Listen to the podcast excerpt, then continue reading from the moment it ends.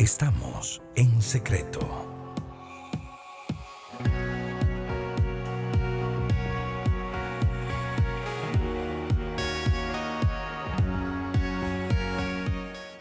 Muy buenas noches amigos y amigas, bienvenidos y bienvenidas a Bésame de Noche. Hoy viernes 17 de septiembre. Qué bueno podernos encontrar, cerrar semana y hoy estaremos junto a un queridísimo amigo, el doctor Mauricio Campos. Vamos a estar hablando de este tema. ¿Por qué a veces nuestros procesos emocionales como la depresión pueden perpetuar que permanezcamos en relaciones cuya funcionalidad es muy baja o disfuncionalidad es severa y por qué de pronto detrás de eh, procesos como estos podríamos hablar de apego, de negación o de factores de vulnerabilidad que nos llevan en alguna medida a estar estancados en procesos emocionales que en nada contribuyen a nuestro crecimiento emocional. Y creo que particularmente, particularmente eh, en, en los últimos días, sobre todo con los lamentables femicidios que ha habido en estos días, creo que este es un tema que cobra muchísima vigencia, eh, comprender los conceptos de relación sana, comprender desde dónde nosotros tenemos que contribuir a que una persona pueda estar en condiciones de, desarrollo emocional muchísimo más, más em, estables. Está con nosotros el doctor Mauricio Campos. ¿Cómo estás, Mauri? Un gusto, Rafael. De veras, eh, un gusto y un honor, como siempre, poderte acompañar acá en el programa eh, de Bésame de Noche y pues eh, también con toda la intención de poder apoyarte en hablar de un tema tan importante como este, que como la depresión eh, y todas estas afectaciones pueden mantenernos en, en relaciones tóxicas y, y, que más bien nos complican todavía más la existencia. Sí, de hecho, de hecho, Mauricio, y, y, pienso que, bueno, tenemos varios objetivos con el programa de, de, de hoy, pero eh, esta es una de las razones que podrían explicar por qué a veces una persona, y es que esto es como una bola de nieve, para, para poner un macro. Entonces, resulta que tenemos una persona, pensemos en una mujer que está en una relación donde hay violencia verbal, esto progresivamente ha minado sus procesos de autoestima, autopercepción y demás, hay vulnerabilidad eh, económica, hay maltrato, entonces hay depresión, eh, ha habido celos, control y aislamiento. Y entonces hay gente que, que dice, pero ¿cómo esta mujer se quedó ahí? No, es que hay muchas cosas que nos pueden explicar por qué una persona, aun cuando percibe este tema, se queda ahí en una situación de violencia. Y la depresión no necesariamente es estar en una cama llorando todo el día. Tenemos una visualización de depresión como llanto, como tristeza. Y esas son manifestaciones emocionales de una depresión, pero no lo es todo. Exacto. Eh, eh, es interesante, pero la gente eh, comprende, yo, creo que a nivel de cultura general tenemos una visión de la depresión como si fuera eh, solo esta situación como de tristeza constante, de ver una persona, tal vez a veces nos pensamos en ese adulto mayor que ya no hace las cosas que antes eh, pues tendía a hacer, que, que pasa eh, en la poltrona, ¿verdad? Y en el patio de su casa, que ya se comunica poco, que ya no sale. Pero entonces, ya, mira, eh, lo, lo, que decíamos de a veces algunas, ah, mira, le cayó el viejo, uh -huh. ¿verdad? O, o, cayó la depresión, ¿ok? Eh, pero no visualizamos a veces como depresión también eh, la tendencia a mantenerse en situaciones negativas, en conductas autodestructivas, y una conducta autolesiva puede ser mantenerse eh, precisamente, eh, Rafael, en una relación complicada, en una relación eh, difícil, en una relación donde hasta tu propia vida puede estar en peligro. Y vos dices, pero qué raro, es que la persona no lo está viendo. Tendríamos que tener en cuenta cómo en muchas ocasiones la depresión puede ser ese, mm, ese velo negro que hace que la persona no esté pudiendo ver las cosas de forma adecuada. ¿Ok? Eh, entonces esto hay que tenerlo mucho en cuenta porque te, lo decía cuando estábamos hablando del tema, eh, Rafael, porque en muchas ocasiones me he dado cuenta que el primer paso para que una mujer, bueno, hablemos mujeres y hombres, pero para que una persona pueda dar eh, esa decisión de empezar a salir adelante y terminar una relación que lo complica, es precisamente salir de la depresión.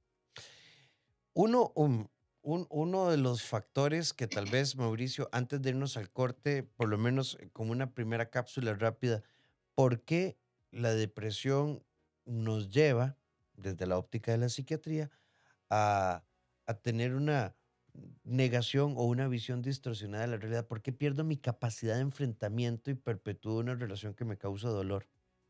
Bueno, mira, eh, parte de lo que pasa en una depresión, ¿verdad? Y en muchas ocasiones lo vemos, es una visión que llamamos visión de túnel, donde en muchas ocasiones no se ven las demás perspectivas positivas, sino que lo vemos todo en negativo. Por ejemplo, hay que tener mucho cuidado cuando se hace una intervención en una persona que esté en riesgo y que tenga una depresión muy profunda, porque a veces hasta las palabras positivas son interpretadas mal, ¿verdad? Doy un ejemplo, que una persona le diga, mira, pero vos eh, tenés todo en la vida, ¿verdad? Esas cosas que uno dice no sirven de nada para una persona que está en una depresión, pero que la gente le sigue diciendo, mira, vos tienes todo en la vida, tienes todo para salir adelante. Y eso más bien hace sentir a la persona todavía más culpable de que tenga todo en la vida, de que tenga todo para salir adelante y aún así se siga sintiendo mal. Volvemos al punto de que esto es parte de no entender que hay detrás de una depresión, donde una persona tiene eh, una afectación neurobiológica que llamamos depresión, o sea, eh, por así decirlo, nuestro cerebro también se puede enfermar eh, lo que pasa es que no se puede escanear el cerebro para decir, ah, mira, ahí está la depresión, sino que tiene que ver con un equilibrio entre varias sustancias muy importantes, entre la forma en que se comunica el cerebro, nuestras neuronas, los neurotransmisores, y tiene que ver mucho esto en cómo la persona eh, se va a sentir y se va a comportar. Entonces, por mejor que sea el consejo que yo le dé, qué raro, yo le doy los mejores consejos a mi hermana y aún así siguen esta relación complicada y la sigo viendo triste, bajoneada, que disfunciona, que ya no disfruta nada en la vida. Bueno, puede que ese velo que esté haciendo que esa persona no vea las cosas positivas de la vida y no vea que puede salir adelante, se llame depresión. Siete con ocho minutos, estamos con ustedes el doctor Mauricio Campos, médico psiquiatra, Rafael Ramos, psicólogo, y hoy vamos a tratar de entender cómo un proceso depresivo puede perpetuar el, establecer relaciones complejas, el establecer relaciones de alto riesgo, el permanecer en situaciones que perpetúan la violencia.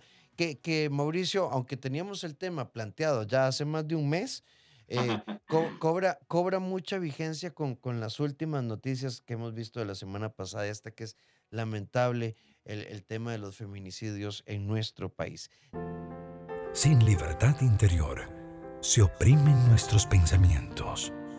Nacen las preocupaciones. Puede que perdamos el camino. Hay que romper los miedos. Estamos en secreto.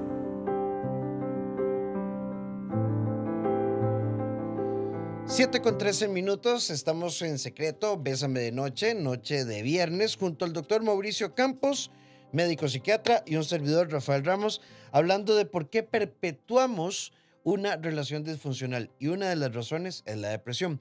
Quiero rescatar del bloque anterior, Mauricio, el concepto visión de túnel. Creo que no hay otra opción. Una depresión agudiza la visualización de lo negativo y nos, digamos, deteriora, fragiliza, decrementa la capacidad de ver oportunidades. Mauricio, hay una pregunta muy interesante que entró en el WhatsApp. Nos dice, ¿una persona depresiva puede darse cuenta que estar con alguien le hace malo o no lo puede ver? Perdón, ¿me puedes repetir la pregunta, Rafael? Sí, una amiga nos pregunta, ¿una depresión puede hacer que una persona no pueda ver lo malo o sí lo puede ver? Es decir, que si la depresión evita que yo me dé cuenta que hay maltrato o que vivo atrapada en los celos o que vivo atrapada en, en una dinámica sexual por obligación. O sea, una depresión puede hacer que yo deje de ver la realidad. Muy bien, mira, yo se lo explico así a mis pacientes, ¿verdad? Cuando vienen tal vez con una depresión o cuando es importante que los familiares entiendan. La depresión es como tener unos anteojos oscuros, muy, muy, muy oscuros, y aunque vos salgas y el día esté muy bonito, el día esté soleado, todo, todo esté bellísimo, los anteojos muy, muy oscuros hacen que todo se vea opaco, ¿ok? Hace que todo se vea, eh, pues, eh, eh, la función es que se vea oscuro, ¿no? en este sentido, la depresión podría actuar muy similar.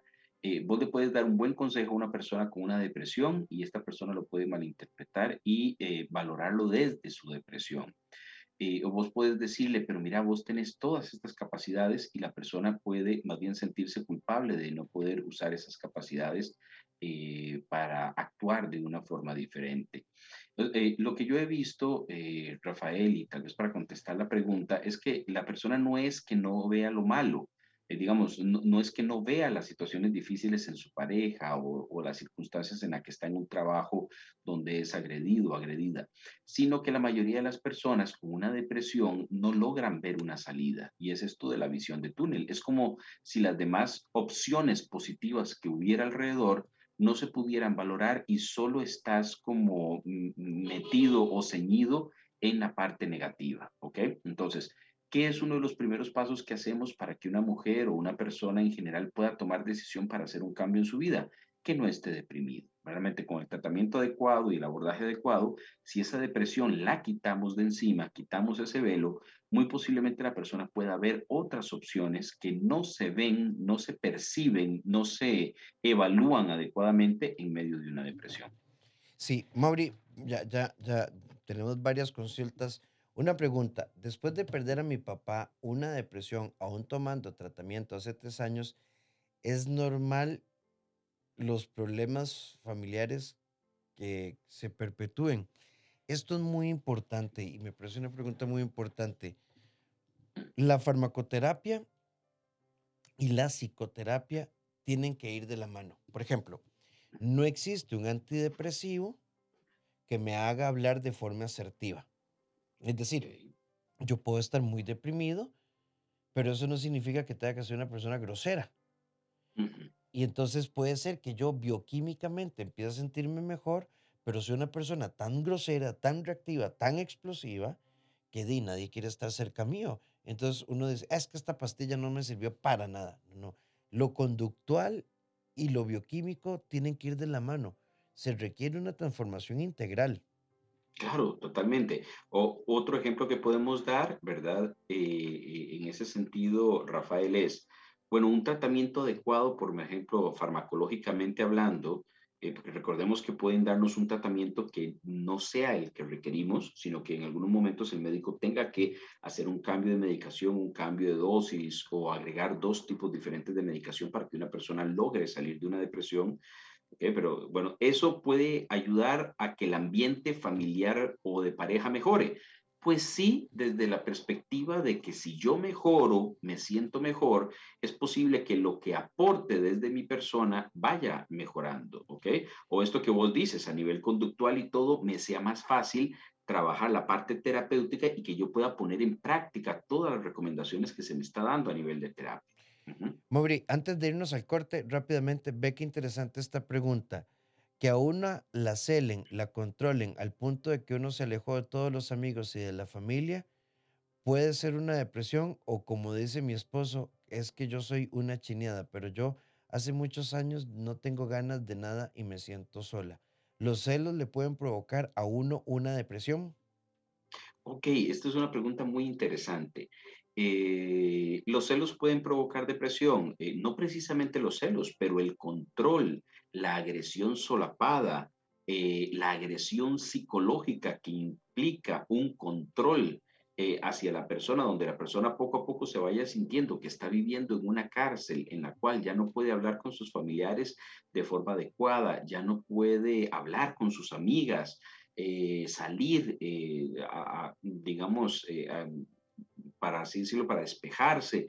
Y esa sensación de estar cada vez más controlada puede influir en que la persona se deprima. Y mira qué interesante, eh, eh, Rafael, a mí me parece que una de las armas más utilizadas de un agresor para que una persona pueda mantenerse bajo control es mantener a esa persona deprimida. ¿Está bien? Entonces podemos ver cómo es muy difícil a veces para la, para la persona buscar ayuda porque alrededor se le dice, no, hombre, entre más deprimida, más controlada, ¿no?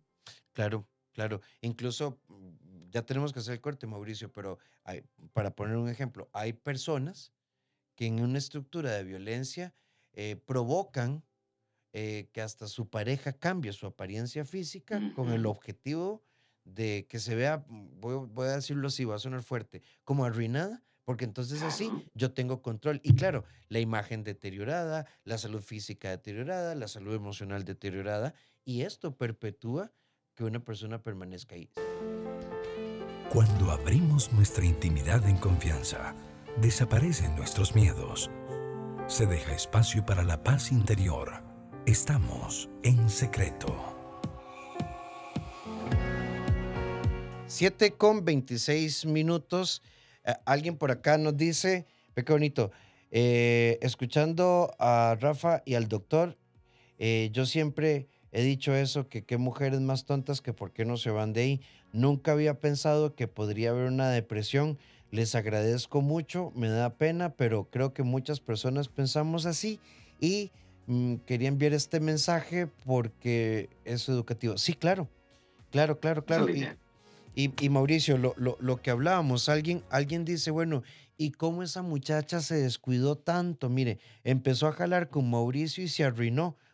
Y, y no es eso, es que tal vez Mauricio la llevó a una condición de deterioro tal que se instaura una depresión. Y recordemos que en depresión uno pierde el autocuidado, conciencia de lo que come, se altera el ciclo de sueño, eh, ya no me importa si la raíz del tinte me llega a la nuca, o sea, hay un deterioro general.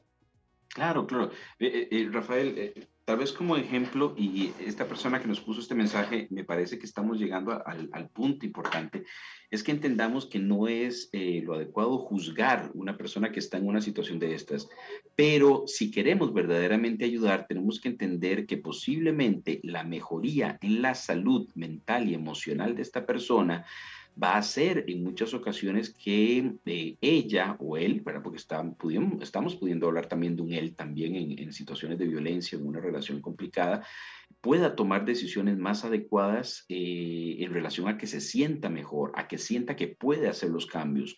Muchas personas se mantienen en un círculo vicioso sumamente negativo porque la depresión puede actuar te decía yo, como un grillete que los ate a una relación tóxica, a una relación dañina y a una sensación constante de que no van a poder dejar esa persona o no van a poder dejar la situación.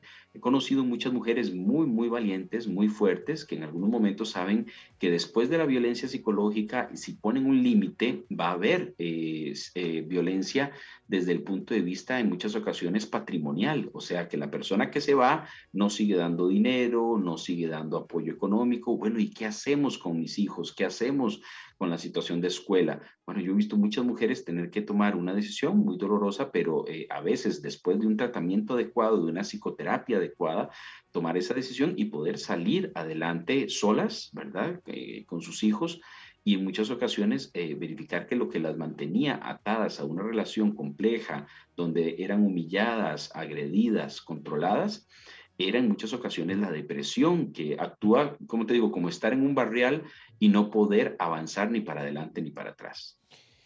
Sí, sí, sí, Mauricio. Y, y, tengo que decir, este, este tema en particular fue, puesto, fue propuesto por Mauri y a mí desde el principio me pareció un temazo. Nos dice por acá un, amigo. Un tema buenísimo para prestarle atención.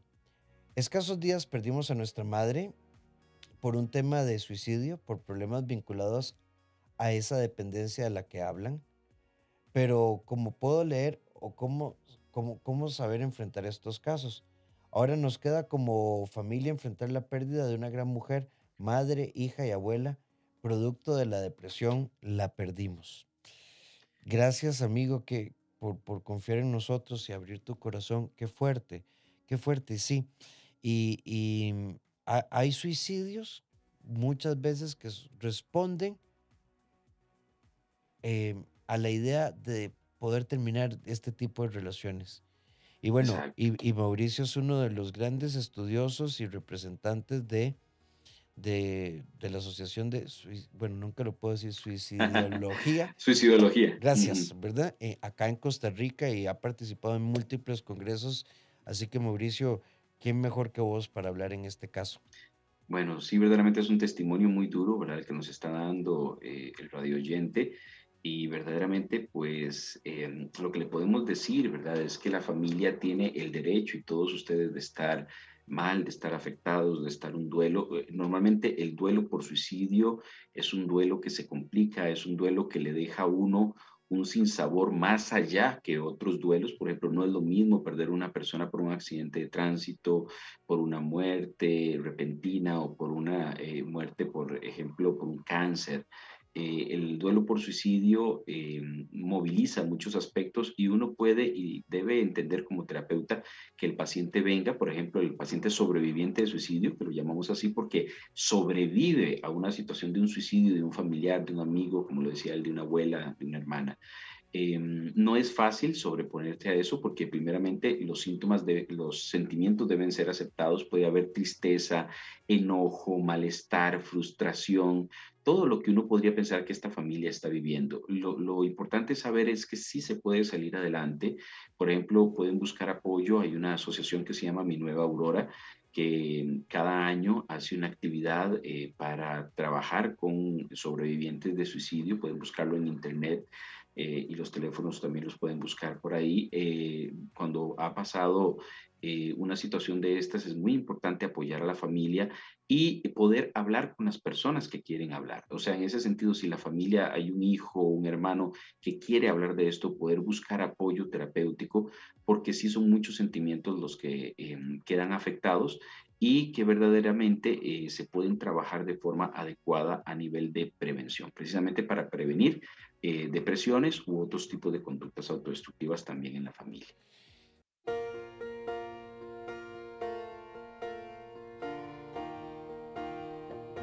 Porque tu vida no es lo que te pasa, sino aquello que decidís hacer con lo que te pasa. Vos sos el arquitecto de tu destino. La vida es hoy.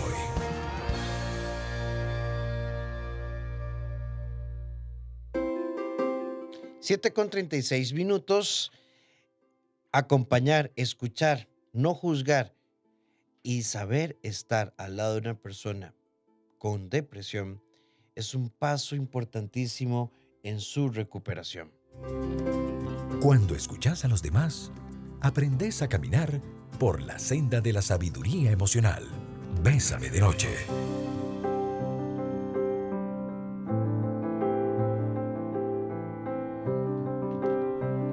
7 con 37 minutos. Alguien por acá nos dice, buenas noches, yo tengo una consulta para el psiquiatra. Llevo tres años en terapia tomando medicamentos. Hay días muy malos donde me levanto y es todo negro. Lloro, me encierro en mi cuarto, no contesto mensajes. Tanto que tres veces me he querido quitar la vida con mi arma. Me suelto sola, siento que no doy lo suficiente para mí misma el no tener apoyo emocional quizá de una figura materna o paterna. Y todo esto me llevó hace cinco años. Eh, mi ex relación también, la cual, aunque yo quiero decir, no más, ella me ama y yo ahí estaba, me engañó de mil formas con hombres y con mujeres, todo lo perdoné y mi depresión me ha llevado a quitarme muchas veces, a intentar quitarme las veces muchas, a intentar quitarme la vida muchas veces y por mil causas. Mauri.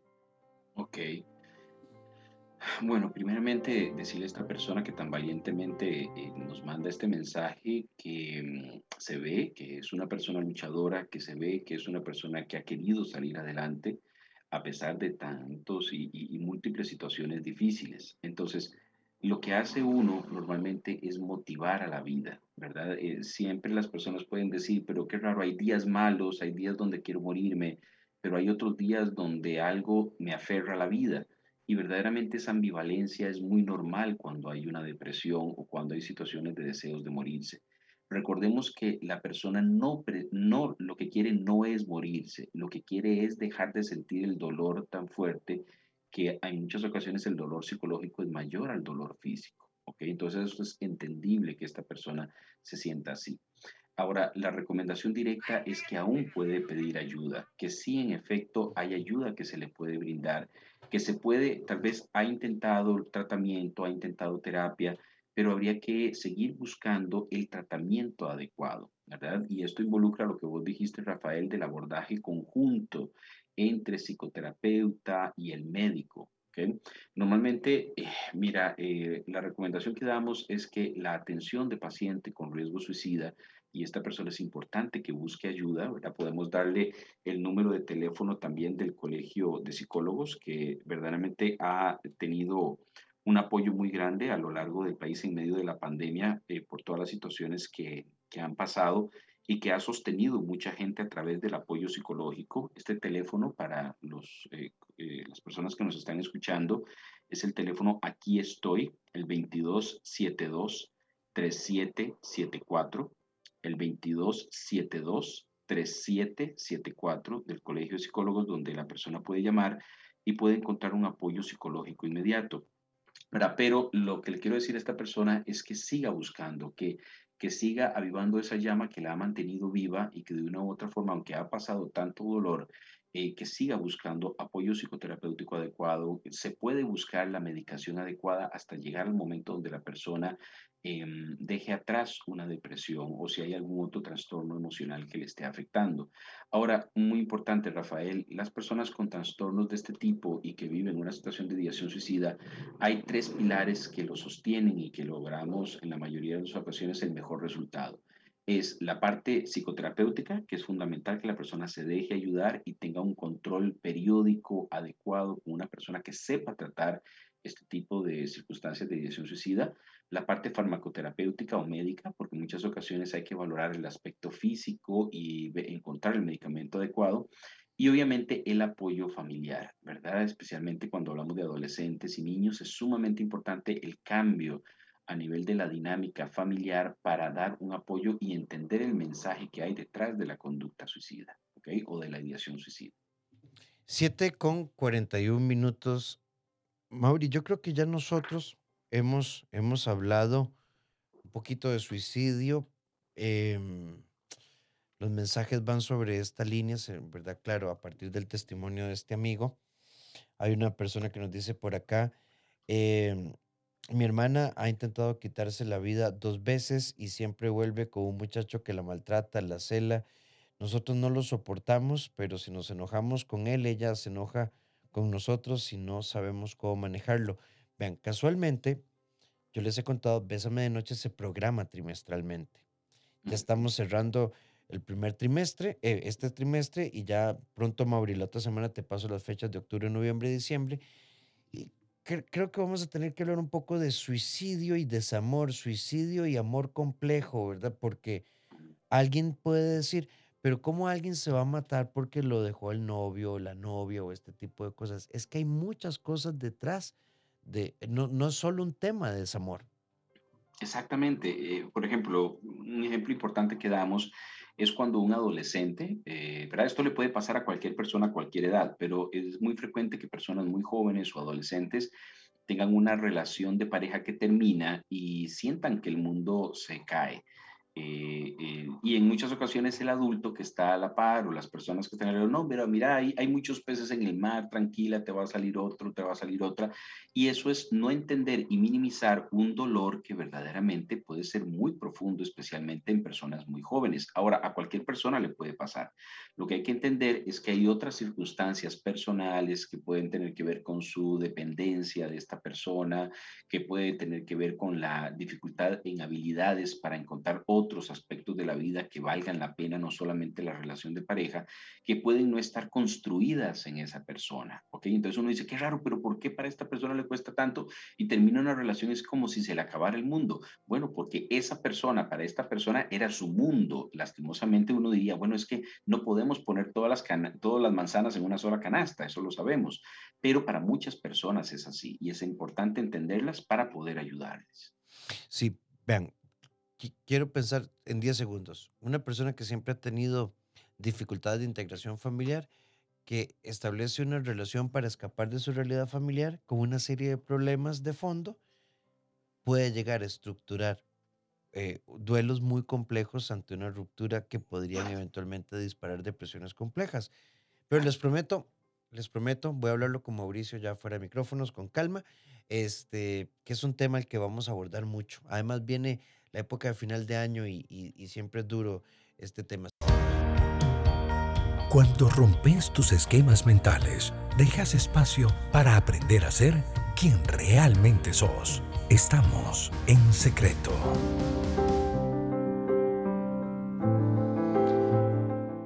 Creo que Bésame como tal, o sea, pues hemos tratado todo el equipo, desde nuestro coordinador Douglas Hernández y, y, mm, y todo el staff de compañeros y compañeras, no solo crear una emisora que tiene una connotación de, eh, de orden musical y entretenimiento, sino que tanto en Bésame en la mañana, Bésame en la tarde y Bésame en la noche, Bésame en la mañana siempre tiene un fondo de entrevistas, muchas orientadas a salud emocional, Bésame en la tarde en un formato un poco más fresco en términos como relajado, tranquilo.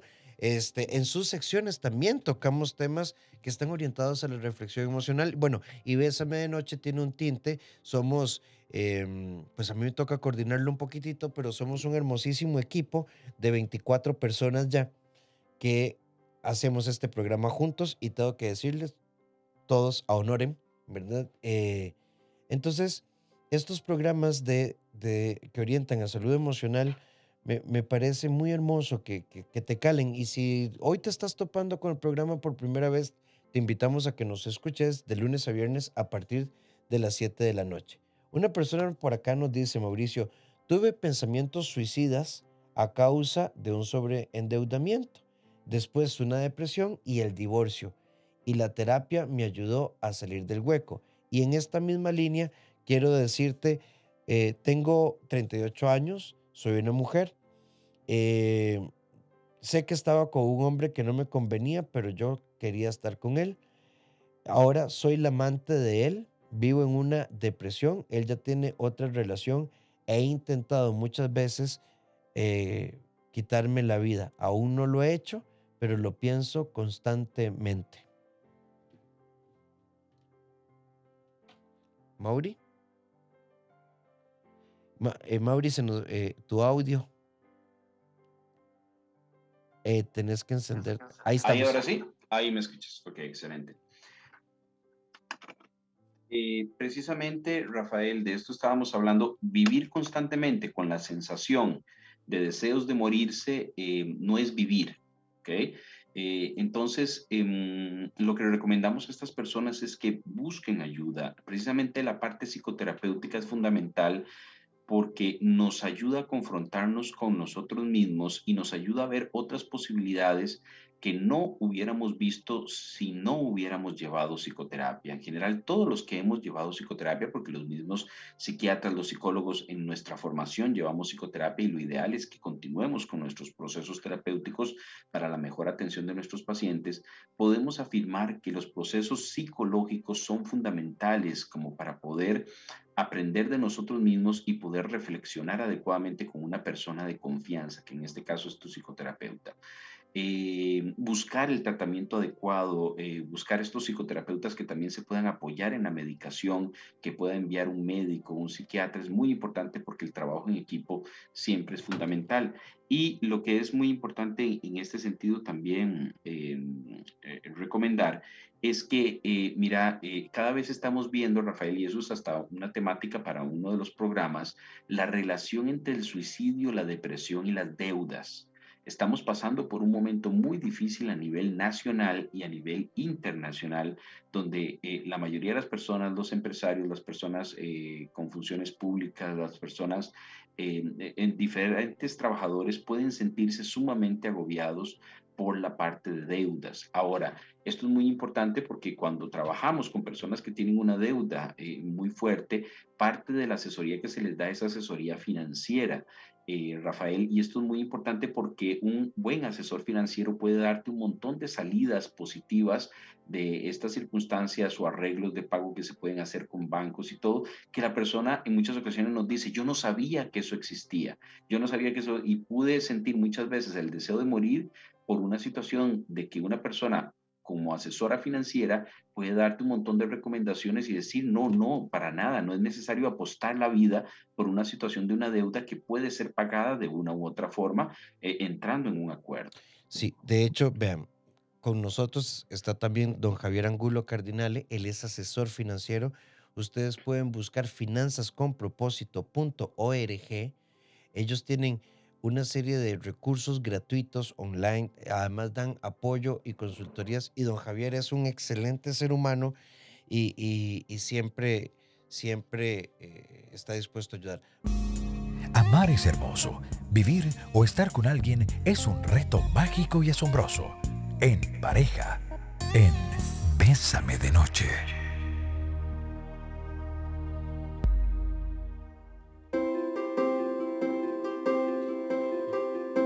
En nuestra sección en pareja, lo nuestro es complicado, es difícil de explicar, decía él. Entonces, ¿por qué no te vas y asumes una relación con alguien que sea simple de leer para realmente poder crecer? Deja que la noche susurre a tus oídos palabras de amor. Bésame de noche.